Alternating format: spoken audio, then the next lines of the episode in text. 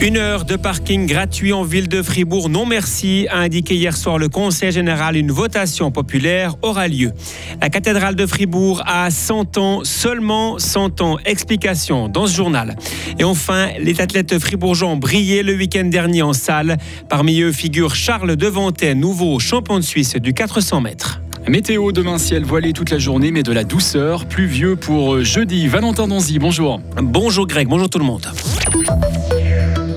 pas d'heure de parking gratuite à Fribourg. Le Conseil général a refusé hier soir l'initiative pour un stationnement gratuit durant la première heure. La majorité estime que cela va amener plus d'embouteillages et détériorer la qualité de vie dans la ville. Autre désavantage pour le socialiste Laurent Veufray, la perte financière serait trop importante. On parle euh, de 3,4 millions euh, de francs que la ville euh, encasserait en moins si on offrait la première heure de parking gratuit. C'est un montant non négligeable qui peut servir à financer plein d'autres choses en faveur de la population de la ville de Fribourg, notamment pensant aux AES, pensant à la requalification de l'espace public, plein d'autres choses qu'on pourrait financer avec cet argent. Et du côté des partisans, au contraire, on estime que cette heure gratuite permettrait à la ville de Fribourg d'être plus accessible et plus attractive. Le PLR David Grenbull fait partie de ceux qui ont lancé cette initiative. D'après lui, l'argent n'est qu'une fausse excuse pour ceux qui ont voté non hier soir.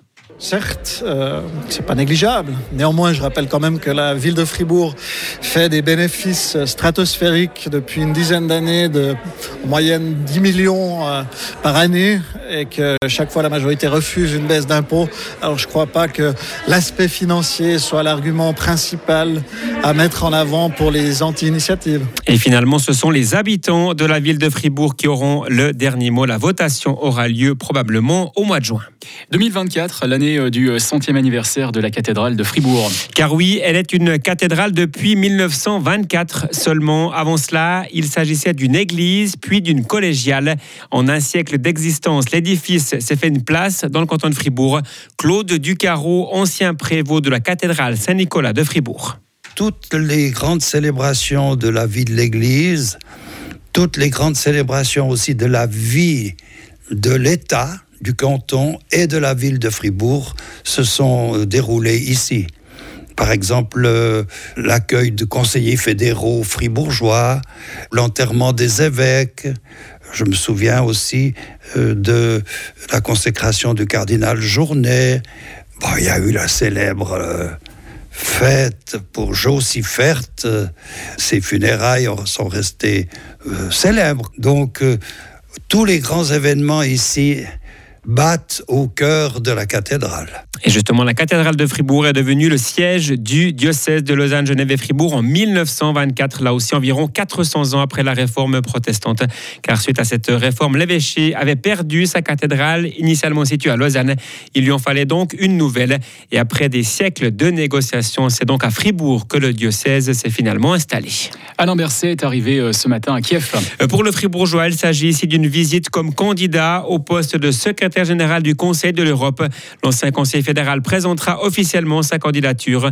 Pour l'élection qui aura lieu au mois de juin, le Belfagien aura face à lui le Belge Didier Reinders, actuel commissaire européen à la justice, et l'ex-ministre estonien de la Culture, Indrek Sar, secrétaire général depuis 2019 du Conseil de l'Europe. La Croate Maria Pejinovic-Buric n'a pas souhaité se représentant. Coup de tonnerre dans l'affaire Raiffeisen. La Cour suprême du canton de Zurich a annulé ce matin le jugement de première instance contre l'ancien patron Pierrine Vincent en raison, je cite, de graves vices de procédure. Le ministère public doit maintenant déposer une nouvelle plainte auprès du tribunal de district. Ce tribunal l'avait condamné il y a deux ans à trois ans et neuf mois de réclusion pour gestion déloyale par métier, d'abus de confiance ou encore de faux dans les titres. 40 milliards de francs. C'est le nouveau montant de la fortune du fonds AVS AI APG en Suisse. Une fortune qui a augmenté de 3 milliards l'an dernier. Ces chiffres ont été dévoilés ce matin à Berne par l'entreprise Compon Suisse qui gère les liquidités et la fortune des assurances sociales. Son directeur, Eric Breval. La performance du fonds AVS en 2023 a été d'environ 5% sur une fortune de 35 milliards environ. Ça vous fait un, apport de un peu plus qu'un milliard et demi là-dessus. Cette performance, elle est due tout simplement à la bonne performance des marchés financiers eux-mêmes. Donc surtout les marchés des actions, mais aussi les marchés des obligations dans lesquels les taux ont baissé, ce qui augmente la valeur des obligations. Pendant l'année, les taux ont baissé de manière plus ou moins linéaire. Donc cet apport du côté des obligations, il était régulier. Par contre, sur le marché des actions, ça a été très volatile et c'est vraiment en novembre et décembre que ça a démarré. Et d'après Eric Breval, la fortune de l'AVS devrait augmenter jusqu'en 2030.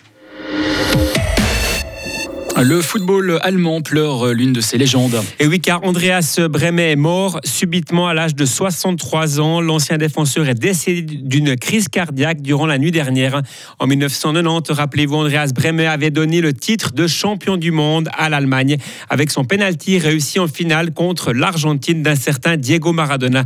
Le football allemand perd ainsi un deuxième champion du monde en peu de temps après la mort au début du mois de janvier de Franz Beckenbauer. Un mot de hockey sur glace pour vous dire qu'Ambri Piotta sera privé durant quelques jours de Dominique Zwerger. L'attaquant autrichien à licence suisse a été victime d'un accident de la route, a-t-on appris ce matin. Il sera indisponible durant quelques jours. L'heure est à la régénération pour le Fribourg Olympique. Les basketteurs profitent en effet de quelques jours de congé puisque l'équipe de Suisse s'est réunie pour les préqualifications de la Coupe du Monde 2027. Ils retrouveront l'entraînement, ce sera vendredi. Leur prochain match est agendé au 2 mars. D'ici là, Jonathan Kazadi, blessé actuellement à la cheville, pourrait faire son retour. Explication de l'entraîneur d'Olympique, le Belge Thibaut Petit c'est très important. On a vu euh, son impact dans, notre, dans le groupe. Donc euh, on doit récupérer Joe, on doit peut-être récupérer Roberto aussi prochainement. Donc euh, si on peut récupérer l'un ou l'autre joueur de cette qualité-là, évidemment, ça, ça, nous aidera face à ce genre de, de, contingent hein, qui, qui, est aujourd'hui très très fort, Massagno. Pour rappel, contre Massagno, Olympique avait concédé sa première défaite de la saison samedi. Les Fribourgeois passent toutefois la pause en tête du classement. Charles Devanté a surpris.